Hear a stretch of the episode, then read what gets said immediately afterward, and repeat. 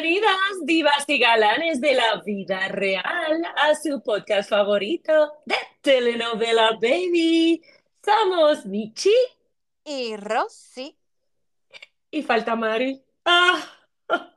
No. Pero esto es una mm, algo raro, vamos a ponerlo así. No, no, este no es el formato que vamos a tener, sino simplemente esto es una cuestión que pasó hoy, así que tranquilos que Mari regresa pronto, pronto.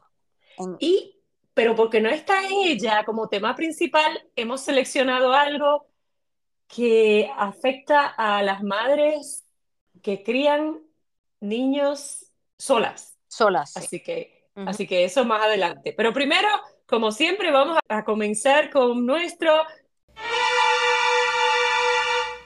hashtag drama de la semana. Ah,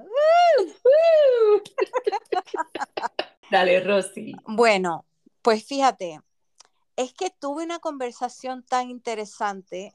El sacerdote de mi iglesia, que sinceramente es mi pana, o sea, estamos bien cercanos en edad, y nosotros salimos bastante con, era, somos tres, son como los tres mosqueteros, entonces era yo, el sacerdote y, una, y otra amiga mía.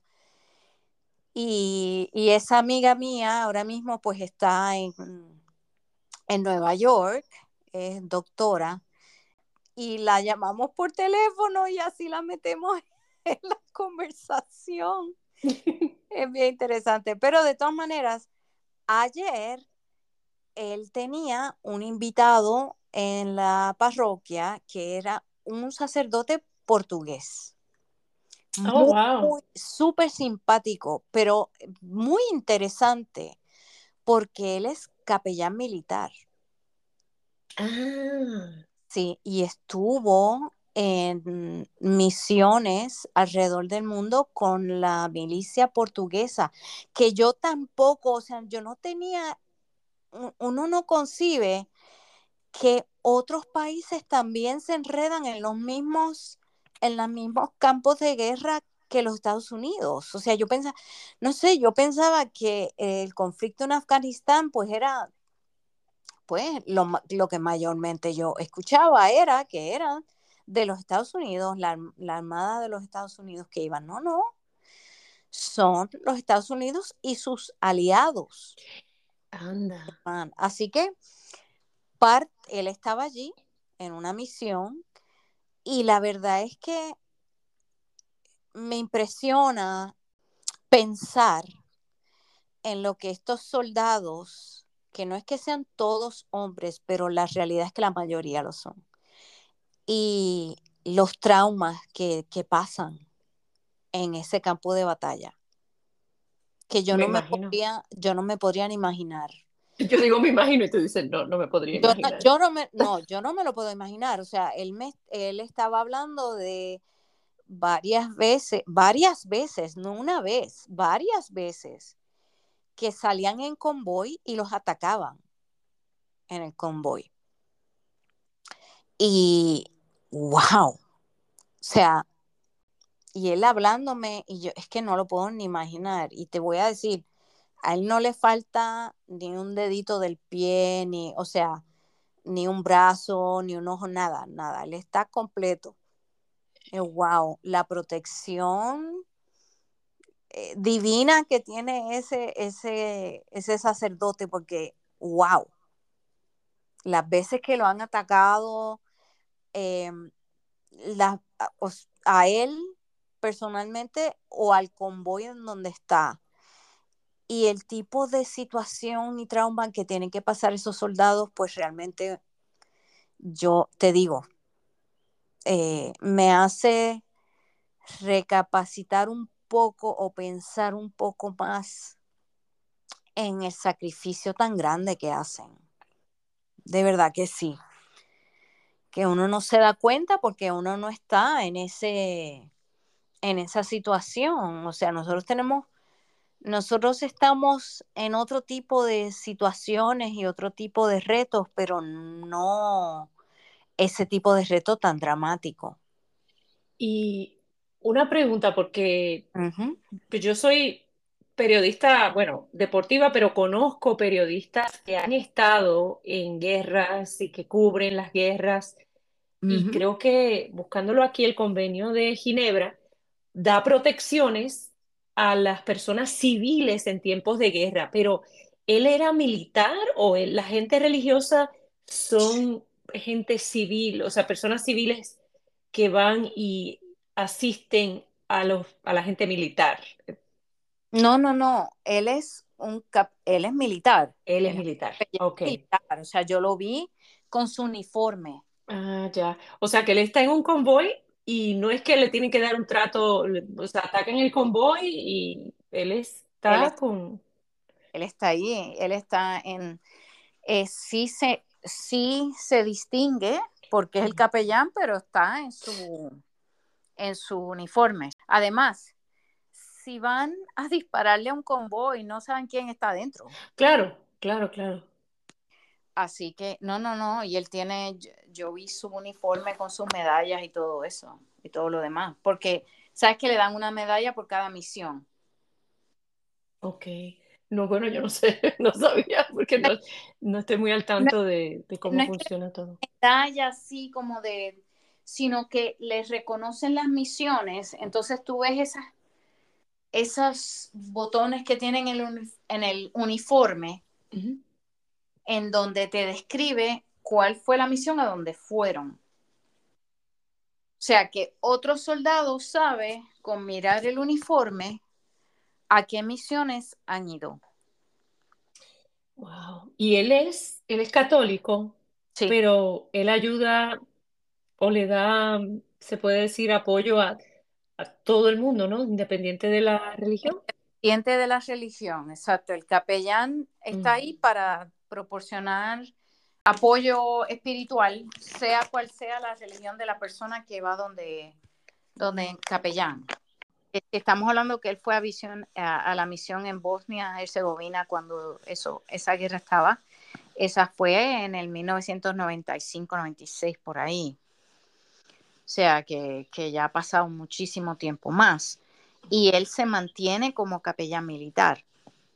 Por ejemplo, una de las cosas que él decía, por lo menos, era que cuando habían problemas de soldados que estaban, eh, porque sea mucho, no es que sea mucho, pero se da los suicidios de los soldados en las misiones por diferentes razones.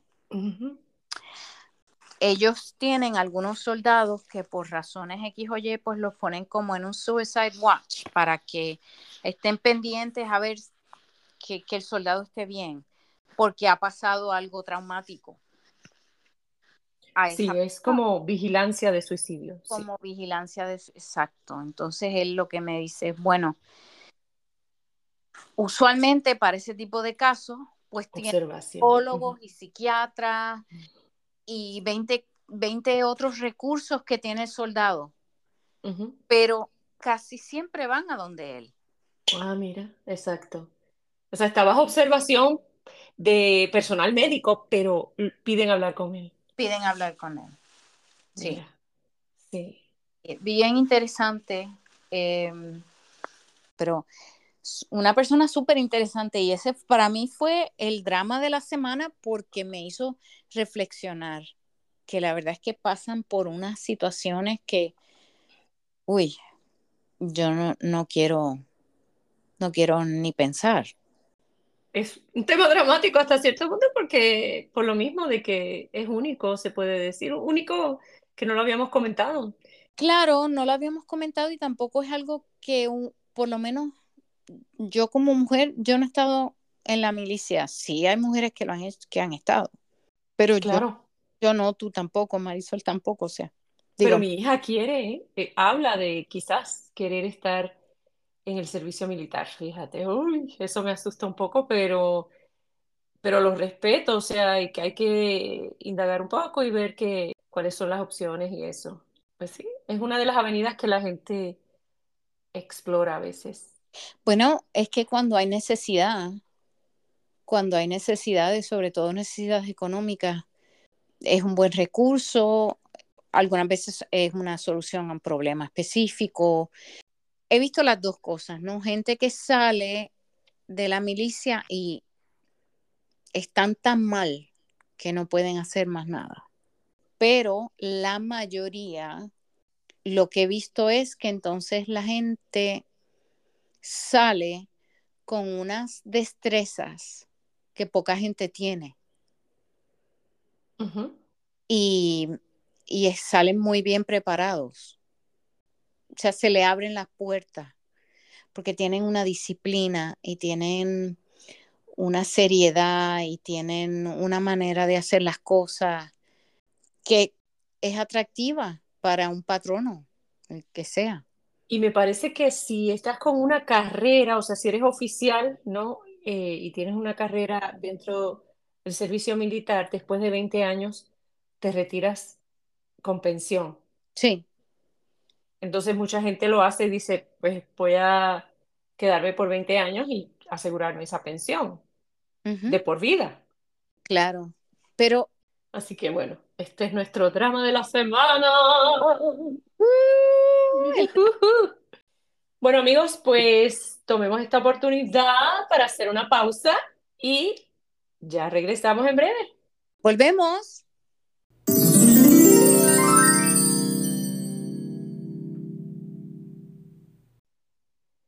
Estamos de regreso aquí en su podcast de Telenovela Baby y estamos solo Michi y Rosy, pero les tenemos un tema acorde, a dúo, en el día de hoy. A ver, cuéntanos, Rosy. Bueno, yo pensé en que sería interesante hablar sobre la experiencia de ambas porque ambas este, tuvimos experiencias paralelas en ese sentido de dos mujeres que quedamos, al quedar divorciadas, ¿no? Uno queda soltero, eh, criando a dos niñas. Sí. Criando a dos niñas. ¿Cuáles fueron, ¿cuáles fueron los retos para ti, Michi, en, en ese sentido? Todavía tú estás, ya yo salí de la crianza hasta cierto punto porque uno siempre es madre, pero ya ella es mayor de edad y no está conmigo todos los días como antes, pero tú todavía estás con la niña contigo. Entonces, ¿cuáles son los retos que tú has encontrado? El reto para mí, uno de los principales, fue especialmente al principio, el de coordinar quién me ayudaba a recoger a la niña, porque eh, nosotros nos mudamos del estado donde estábamos viviendo en el matrimonio, o sea, ella y yo nos mudamos, o sea, no vivimos en el mismo estado que, que mi ex esposo, entonces estoy literalmente sola, ¿no? O sea, a veces se le hace a uno difícil sola, porque no tengo familia. Aquí yo lo que hice fue, eso sí, lo había más o menos pensado de, para tener un apoyo emocional, me mudé a la ciudad donde había vivido antes de mudarnos por el trabajo de mi ex esposo. Pues regresé aquí porque es que yo seguí trabajando en ESPN, en Connecticut. Entonces regresé a la misma ciudad donde había estado viviendo antes, que tenía amistades. Era familiar y tenía gente de apoyo. Y, que la nena tenía también amiguitas y todo. Lo que funcionó también fue que ellas me sirvieron de eh, apoyo también, de ayuda, porque, bueno, en parte porque las nenas tenían el mismo horario eh, y me podían ayudar, oye, me puedes buscar hoy a la nena, yo, yo entonces paso en media hora, porque a veces era la diferencia de la guardería, como le dicen, no, el, el, daycare iba a cerrar a las seis, pero yo llegaba a seis y media. ¿Entiendes? Puedes recogerla, yo paso a tu casa en media hora. Claro. Después. Y ese tipo de cosas me ayudó muchísimo tener amistades que yo conocía de confianza, que era como una familia, que, un sistema que, que nos ayudamos, me ayudaron. Más que, yo siento que ellas me ayudaron más a mí que yo a ellas. Yo, wow, ojalá yo las hubiera podido ayudar a ellas tanto, porque había otra mamá también soltera, pero yo siento que ella me ayudó más a mí que yo a ella. Ya, sí. Bueno, pero es que si ella tenía un poquito más de flexibilidad, Sí, es de esperar que ella te va a ayudar más a ti que tú, tú a ella, puede ser. al principio eso fue lo más difícil. Y claro, el dinero, porque entonces uno no, solo tiene un ingreso. Correcto, Sí, o sea, ese- eso es lo obvio. sí. No sé, ¿tú, tú qué pensaste así en cuanto a los retos? Mira, en, en esa, hablando de ese mismo tema, yo lo pensé mucho y nunca pensé en quedarme con mi hija en el estado en donde yo estaba. Eh, siem- siempre pensé, bueno, si esto se acaba, yo regreso a Puerto Rico. Pues yo estaba en Massachusetts, Exacto. pero como yo digo, es que a mí no se me ha perdido nada allí. Conste que todavía Ay, de hoy, al sol de hoy, es mi estado favorito. Yo pasé mucho tiempo allí. Me encanta la ciudad de Boston, me fascina donde yo estudié, hice ujú, buenas amistades, todo eso, que, me, que fueron de mucho apoyo en momentos difíciles para mí. Pero yo quería darle a mi hija la estabilidad emocional de tener a su familia cerca y para, o sea, siendo latina, ¿no? La familia para mí no es mamá, papá, hijos, es mamá, papá, abuelo, abuela, primo, prima, tío, tía, todo Sí. este, este trasfondo de personas. Y entonces tuve la suerte de poder reincorporarme a, a la casa de mis papás, Sí, que eso sí. sí, eso, es- eso eh, es muy latino. Eso lo suelen hacer mucho los latinos, que incorporarse otra vez a la casa de sus papás. Y entonces tienes ese cuido de, de la abuelita, que mami fue clave para ayudarme con, con la nena. Pero claro, por la noche, por ejemplo, cuando yo regresé a Puerto Rico, yo fui a estudiar leyes, yo fui a estudiar derecho. Y por la noche, mi hija tenía en ese momento apenas tres años, Ay, no me acordaba que era tan chiquita. ¿sí? Oh. Ella, ella todavía se despertaba por la noche. Sí, sí. Así que mi primer año de leyes fue despertándome entre de dos a tres veces por noche para darle, ya sea para darle biberón, para cambiarle el pañal. Pero mi mamá fue toda una campeona, me ayudó un montón. Ay, sí, eso me hubiera gustado, pero pues mami vivía lejos y Exacto. Sí que es que no se podía, que no se podía por tu trabajo, pero como yo, sí. Mi trabajo, eh, yo estaba trabajando, pero en ese momento cuando decidí hacer esa loquera, porque realmente fue como que una loquera, que era de irme a estudiar derecho, eh, pues sí, yo dejé el trabajo y tú cogí, de- saqué un, un préstamo estudiantil. Y decimos lo que era porque ya tú tenías un doctorado. O sea, Ujú.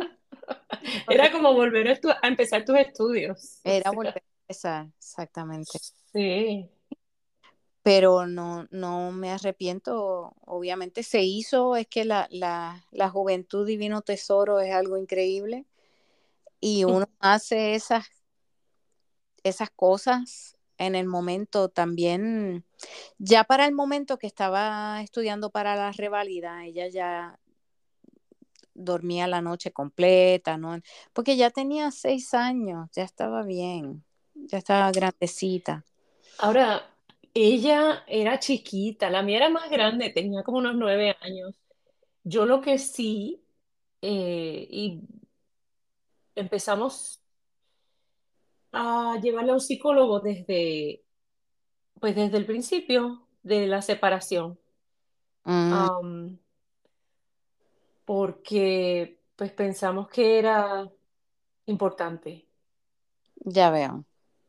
También hay que hablar, porque estamos hablando de los retos para nosotras como madres, hay Ujú, que decir que es difícil emocionalmente para, para uno el tomar todo lo que es la carga de, especialmente, pues estamos hablando de que el niño o los niños, porque a veces son dos, tres niños que viven con, con la, con la madre,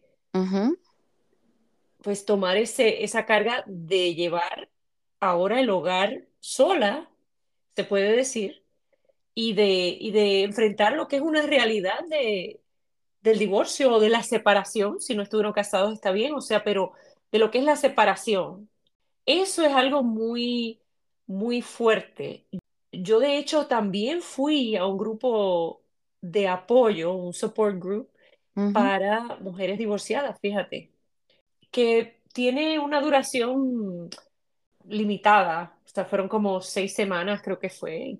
Era una vez a la semana, entonces te daban tus asignaciones y era una iglesia y tenía sus temas fijos y todo de, pero muy, muy importante si no va a uno también a recibir ayuda individual. Yo recomendaría tratar de encontrar un programa así de hablar con otra gente que está pasando por lo mismo. Sí, también he visto, como tengo mis clientes que son varones, que a ellos les, les ha pasado el contrario. De pronto estaban casados y de pronto, no sé si recuerdan el episodio de Antonio Colorado que él decía cuando la mujer dice fo, Es fo. es fo, exacto. Sí, o sea, Sí, no hay marcha atrás. no hay marcha atrás y entonces de pronto como que se les cae el mundo porque eh, estaban tan acostumbrados a hacer lo que les daba la gana, vamos a, vamos a ser claros, que, que no cambiaron actitudes y cosas y entonces de pronto la mujer dijo, nada, ya, yo no puedo. Y se fue y ellos se quedan sin la casa, sin la esposa, sin los hijos, o sea, se le, se le, le quita, se le fue el mundo. Le quitaron la alfombra de debajo de los pies y se como que se pierden. Y lo he visto, lo he visto. Es, no es que sea, no es que estoy tratando de decir, pobrecito, o sea, no, es que hay retos en ambas partes. Hay retos en ambas partes. También hay casos en donde la mujer, y hay que decirlo, donde el hombre le fue infiel y ella se queda sola con esos muchachos y tiene que hacer de tripas corazón, Ah, for- seguir, seguir trabajando, seguir haciéndole las comidas a los nenes, seguir llevándolos a la escuela como si nada pasa. Y es, tú sabes, hay que, por eso yo les digo y les exhorto, busquen recursos de ayuda, porque ujú. no hay necesidad de hacerlo sola. O sea, de que, ay, yo soy la más valiente, esto es así, sí, es que solo se supone que yo lo haga y lo siga haciendo, me siga levantando todos los días y, y sola yo lo voy a hacer y lo voy a superar, un día me voy a levantar y todo va a estar bien. Pues sí, quizás sí, pero si hay terapistas, si hay, o sea, busquen hay- ayuda. exacto, si hay recursos, búsquenlo, porque la verdad es que, de hecho, en los Estados Unidos tienen la mentalidad de que no, tú lo tienes que hacer todo individual, todo lo haces tú, y así es que tú, tú te alzas, te pones las botas y sigues para adelante. Pero por otro lado, sabemos que para criar niños se necesita toda una aldea, no es uno solo, porque uno necesita apoyo. Uno como, como persona, un apoyo emocional, un apoyo espiritual, un apoyo familiar y para uno echar para adelante, para poder echar a los otros para adelante. No, y no solo eso, mira, yo, Rosy les puede decir que yo soy la mejor amiga del mundo. Por favor, Rosy, diga sí, diga sí, diga sí. Claro, claro, claro, claro. Pero eso no me hace a mí la mejor consejera del mundo. O sea, yo no tengo los mejores, necesariamente los mejores consejos del mundo en, en cuanto a terapia, porque yo no, es que yo no soy psicóloga, ¿entiendes? Entonces, yo, otra cosa que me he venido a dar cuenta, porque soy puertorriqueña, es que tú me puedes decir a mí 20 mil veces, no grites, ¿ok? Ujú, Esto era cuando estaba casada, no grites frente a la nena. Ok, ujú, Por ejemplo, este es un ejemplo. No peleen frente a la nena, ¿verdad? Y nosotros tratábamos, ¿verdad? Pero era, yo, yo no estoy diciendo que era parte de nuestra naturaleza, pero que hay cosas que, que los latinos hacemos, que, que a veces ni nos damos cuenta y que, y que al trabajar con alguien que te, que te ayude, que te dé otros como que opciones que hacer, pues mira, eh, respira tres veces o, leva- tú sabes, o levántate y di, con permiso, voy al baño o no sé, este, eh, ¿entiendes? Porque Técnicas, técnicas, técnicas para lidiar con la situación, claro, claro. pa- para lidiar y para no, porque tú sabes, confesiones aquí, honestidad, tú sabes, las peleas son algo dañino para los niños, para uno. Yo crecí en un ambiente, en una, una casa de, de peleas, o sea, era mis padres de gritería, más que nada era gritería porque papi, ¿verdad? Era una persona que bebía y, y que se enfurecía cuando bebía. Entonces, eh, eh, tú sabes, yo en mi mente, espera, y tú sabes, me gritaba a mí, ¿entiendes? No, pues, estos son ejemplos y esto es ya terapia en parejas. claro. Pero lo que te estoy diciendo es que también, también, cuando ya uno es la mamá soltera la, o la mamá sola con, con los niños, uno se cree que está en control y que no, yo lo estoy haciendo súper bien. Mira, quizás sí, y ojalá que sí, pero, este, por ejemplo, a mí me daban el consejo, nunca hables mal de, de, de tu expareja y de esto Sí. al, al, a los niños. Y eso es algo que te dicen y te lo... Entonces, se dice fácil, ¿verdad? Pero a veces te, te da un arrancón, ¿ok? Uno tiene que tener mucho control, autocontrol para, para no caer en esos malos hábitos. Por eso estoy diciendo, mira, busca ayuda, busca. Que si no tienes seguro, no tienes, pues mira, quizás hay lugares como la iglesia. Este grupo de ayuda que yo fui, era gratis, era en una iglesia. Claro, Hay que buscar online, hay que buscar, sí, sí. definitivamente. Yo, por lo menos, te puedo decir lo siguiente, porque mi situación pues, fue muy común hasta cierto punto, pero para uno no hay nada común con la situación que le toca a uno, ¿no? Porque es no, exacto. Y tuve la suerte de, en el momento en que estaba en esos procesos, uno, que tuve un apoyo de la iglesia fuerte. Mm. eh, me metí en un grupo de la iglesia que me ayudó un montón a no caer en algún tipo de depresión, porque sí te puedo decir que eso fue clave para mí. Y lo otro fue eh, mi familia, que eran el grupo de apoyo o sea, espectacular, que no me puedo quejar. Y también encontré por una aplicación en mi teléfono en donde daban unos, unas charlas sobre las Mm. personas cuya pareja le había sido infiel. Ah, mira. Y, Ah. Y lo que eso representa, y él te va diciendo lo que eso representa para la persona, cómo eso, cuál es el efecto que eso tiene en la persona y cómo tú puedes sanar cuando te pasan esas cosas. Tengas o no tengas niños, o sea, independientemente de eso, ¿no? Es el, es Claro. es el mero hecho de que el, el divorcio como tal, tú lo pasas bajo las mismas etapas que una muerte de alguien. Sí. Pero añadido cuando el divorcio es por infidelidad, pues está la traición, que es también como que una algo añadido al, a la situación que te hace a ti cuestionarte. O sea, empieza un cuestionamiento interno de que cómo yo escogí una persona que me fuera a hacer eso. O sea, uno no sabe lo que le puede pasar en estas situaciones y empieza, pero empieza uno a tratar de tomar control de la situación. Ah, pues eso es culpa mía. Que yo hice, pero es para tratar de, de alguna manera como que controlar la situación que yo hubiera podido hacer para que eso no pasara. Mira, nada. nada.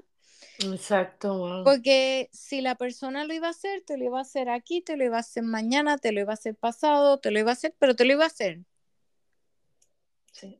Porque no es una falta en tu carácter o tu personalidad o tu temperamento, no tiene que ver con, no eres tú, en ese momento es la otra persona que tiene sus, todos estamos rotos de alguna manera. Y hay que decir que, y tú mencionaste la muerte de lo que significa, o sea, lo que estás pasando y todo, y que de hecho a veces las somos madres solas porque enviudamos, a veces, o sea, que literalmente hubo una muerte que también es algo que estás superando a la vez de que estás lidiando con, con el proceso de, de ser madre sola. Y quizás fue un embarazo no planeado, o sea, o sea que hay otras situaciones, estamos hablando de la nuestra, pero que reconocemos que también hay otros, situaciones. Um, otras situaciones. Los arreglos de vivienda a veces son un reto, ¿verdad? De, de, de, quién tiene la custodia también, o sea, es, es otra cosa con la cual tienen que lidiar los padres, ¿verdad?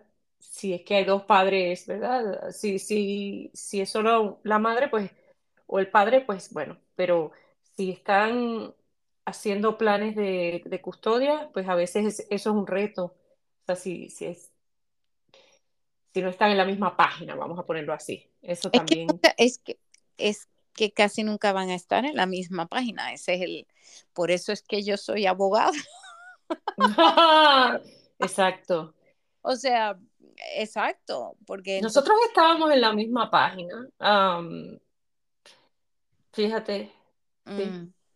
Bueno, más o menos. No voy a entrar en detalles. Tienes razón, no siempre están en la misma página. Siempre están en la misma página, pero y, y algunas veces eh, es importante que uno entienda, y esto yo se lo digo también a mis clientes, mira, tú tienes que entender que ahora la prioridad no eres tú. La prioridad es el niño. Y lo que sea para el beneficio del menor. No estés pensando en que ahora te vas a vengar de la otra persona porque me hizo esto, porque me hizo lo otro. Y no, no, no, no, no, no. Y le voy a quitar esto y le voy a quitar lo otro y no le voy a dar esto y bla, bla, bla. No, porque si esa persona va a tener custodia de tu hijo o de tu hija, pues lo que le hagas a, esa persona le afecta a tu hijo o a tu hija. Así que tienen que salir, tienen que salir de esa mentalidad para, para pensar en los hijos, punto. Tienes que pensar en los hijos y lo que ellos necesitan o dejen de necesitar. Y mira, aquí estoy encontrando, esta página se llama y algunas de las preocupaciones más grandes que las madres tienen cuando comparten la custodia o las visitas de sus hijos incluyen cómo se siente el niño o los ah. niños ah. cuando los recogen y los dejan, eh, el miedo de lo desconocido, qué sucede en el otro hogar, el miedo de ser reemplazado por la otra pareja en la vida del padre, el miedo de, de que el niño escoja vivir con el otro padre y problemas de comportamiento en el niño que surjan, por ejemplo, cuando vaya a pasar tiempo en la casa del padre. Claro, claro, y esos son retos, esos son retos. Son retos, son retos. Siempre los hay, eh, pero es, lo importante es trabajar para que el niño o la niña se puedan desarrollar lo mejor posible dentro del, del reto que va a implicar el no tener a sus papás unidos.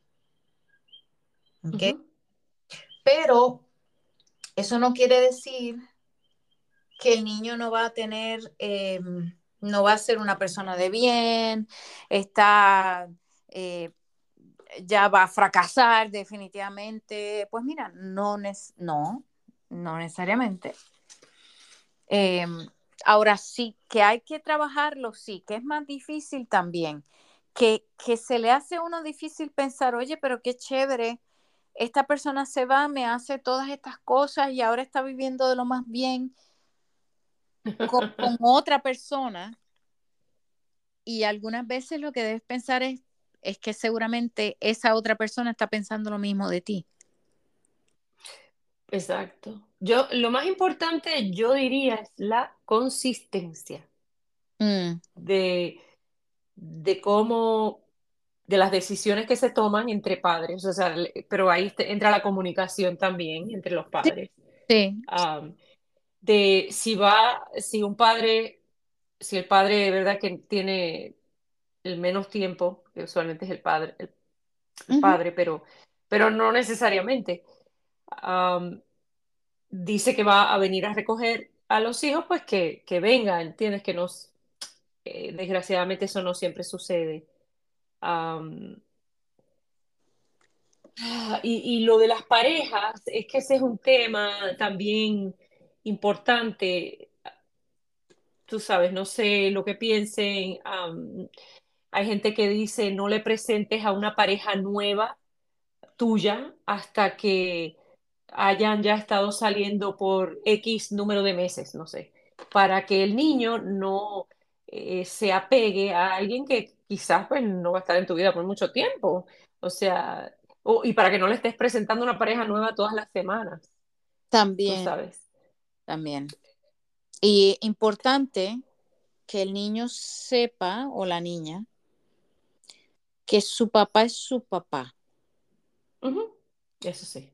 porque es que también he visto que empiezan a, por ejemplo, la, la persona se casa con su nueva pareja y pretende que el niño le diga mamá a la nueva pareja. Mira, no, no, porque ese niño tiene su mamá. Exacto. Eh, su mamá es su mamá. Tu, tu pareja no es la mamá de ese niño. El otro día la nena me dijo, mommy, en inglés, y le dije, no, no, no, espérate, no, es mami en español, no te confundas, no te confundas. No, pero sí, sí tienes razón. Sí, sí, porque pasa, porque pasa. Y también eh, para las mujeres que tienen niñas, yo no sé cómo para ti fue, pero es, yo entiendo que es bien importante que si tú empiezas a salir con una pareja, no la metas en tu casa, Mm, porque sí, sí. tú tienes una niña y la tienes que, tienes que proteger a tu niña Ah, claro, claro. y no puedes estar metiendo gente sin antes conocer, o sea, tienes que estar seguro que esa persona tiene iguales sentimientos que tú para con tus hijos, para protegerlos, Uy, sí, y que, sí, sí, por sí, exacto. que han pasado. Quiz- quizás por eso me retiré del amor. En esta casa no entra nadie. No, pero en serio, eh, No hay que, mm, hay que tener cuidado porque es que pasan cosas y uno tiene que, tienes que tener mucho, mucho cuidado en quién tú permites que entre a tu casa. Sí. Em, mejor que, que estén cada cual en su, en su sitio, que se vean, sí, no hay problema, pero no es de estar metiendo a cada macho en tu casa, perdone que lo diga así, pero no es estar metiendo a cada macho que, que, que uno, que uno conoce en la casa. Sí. Es, es porque no, no, no, no, no, es hasta peligroso. Y puede provocar, porque ha pasado, que pasen situaciones con los niños que usted a lo mejor como madre no sabe y no sabía que estaban pasando y de pronto pasan y ahí la madre se queda sin su hijo o su hija. Se entera el departamento de la familia y, y hasta ahí llegamos, ¿sabe? No es solamente que le puedan hacer algo a la, ni a la niña o al niño, sino que también eh, te lo quitan.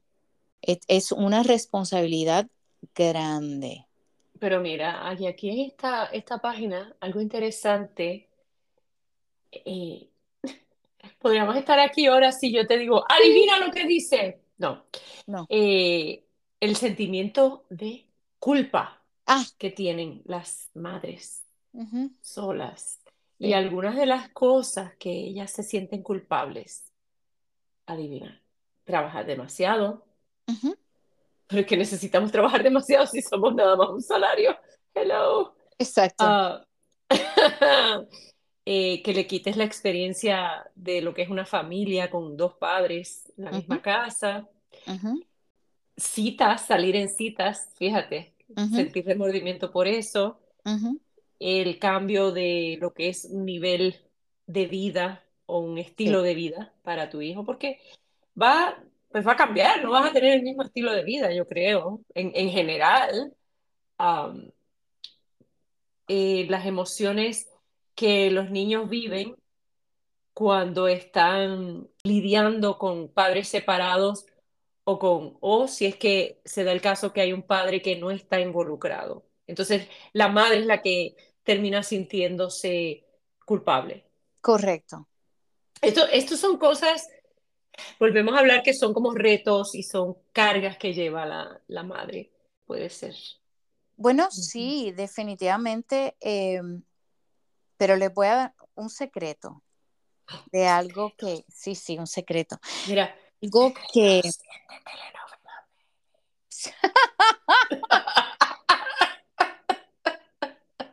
en, en mi situación particular, ¿verdad? Ajá.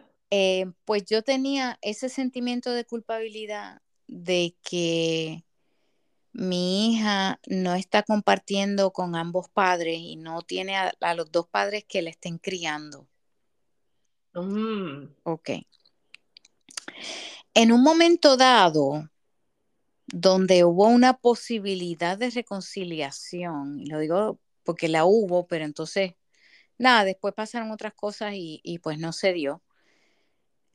Él, él ya había, se había casado con otra persona y estaban divorciándose y entonces hubo ese acercamiento. Ujú. Ok. Pues fuimos a una va- unas vacaciones. Él trajo a, a un niño, uno de los dos niños que tiene, y yo obviamente traje a mi, a, a mi niña, a la niña de ambos. Y entonces en un momento dado yo tuve que, yo estaba hablando sola con el niño de él. Y me di cuenta en ese tiempecito que estuve que los valores que él le estaba inculcando a sus hijos eran muy distintos, Mm. valores que yo le estaba inculcando a mi hija. ¿En serio? Sí, sí, Uf. sí, él estaba muy consciente de, de los símbolos de de estatus.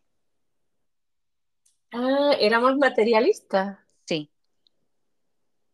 Oh, no. sí.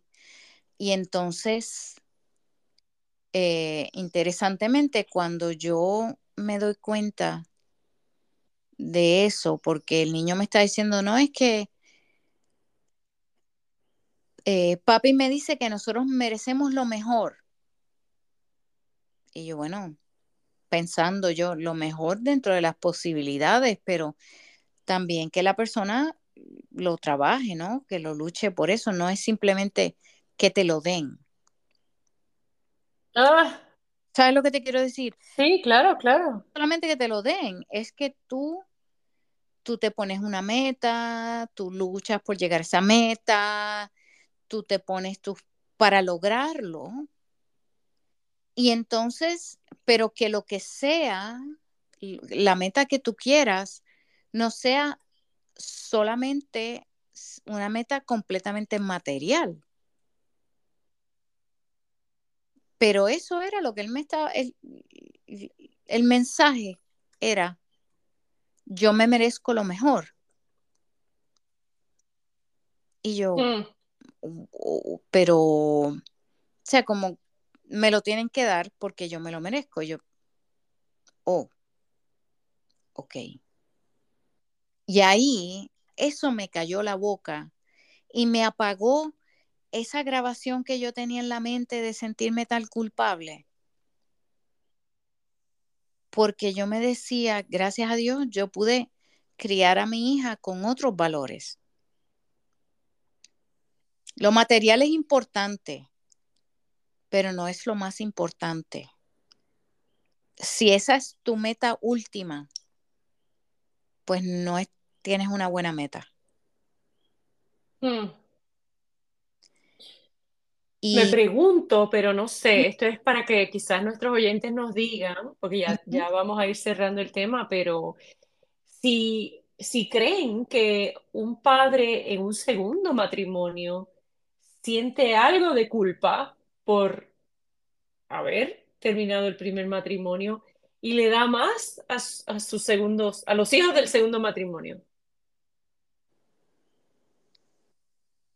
Tan, tan, tan. Hmm, No, no sé. no sé, no sé, pero acuérdate que sí le van a dar más a los hijos del segundo matrimonio porque está con ellos. Bueno, O sea, bueno, puede ser, pero bueno, sí, sí, porque está con ellos los días. interesante, muy Y interesante. eso pasa, pero a la misma vez, pues por lo menos yo le doy todo a mí, a, a la mía.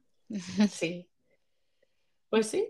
Otra cosa y otra cosa que tienen que ustedes observar es el cuidarse. Hay tanto que hacer como madre sola, y esto, pues por lo menos es lo que yo he encontrado, que uno no hace el tiempo para uno, o sea, yo no saco el tiempo para, para ir al gimnasio necesariamente o para cuidarme yo como debería, porque honestamente, pues, si yo me muero, pues, ¿entiendes? Claro, tu hija no, depende, tu hija no- depende de ti. no, no debo ser tan dramática, pero acuérdense que vivo en una telenovela. Pero, y si no me la invento, pero que si yo me enfermo, no es lo mejor para mi hija, obviamente. Entonces, siempre hay que ah, sacar ese tiempo. sí, estamos como el anuncio en la- el anuncio en los aviones que dice que tú te tienes que poner la, la máscara de oxígeno a ti y después se la pones a tus hijos. Ah, sí, sí, sí, sí. Si no te vas a quedar así, como que con la mano estirada poniendo la máscara.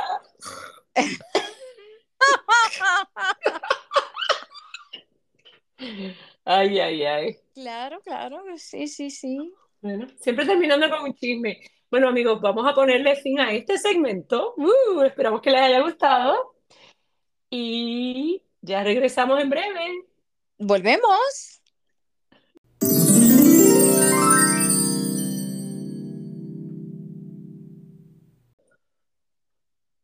Regresamos aquí en The Telenovela Baby con un hashtag final feliz. ¡Yay! ¡Yay! Michi, ¿tienes algo que quieras compartir en tu vida?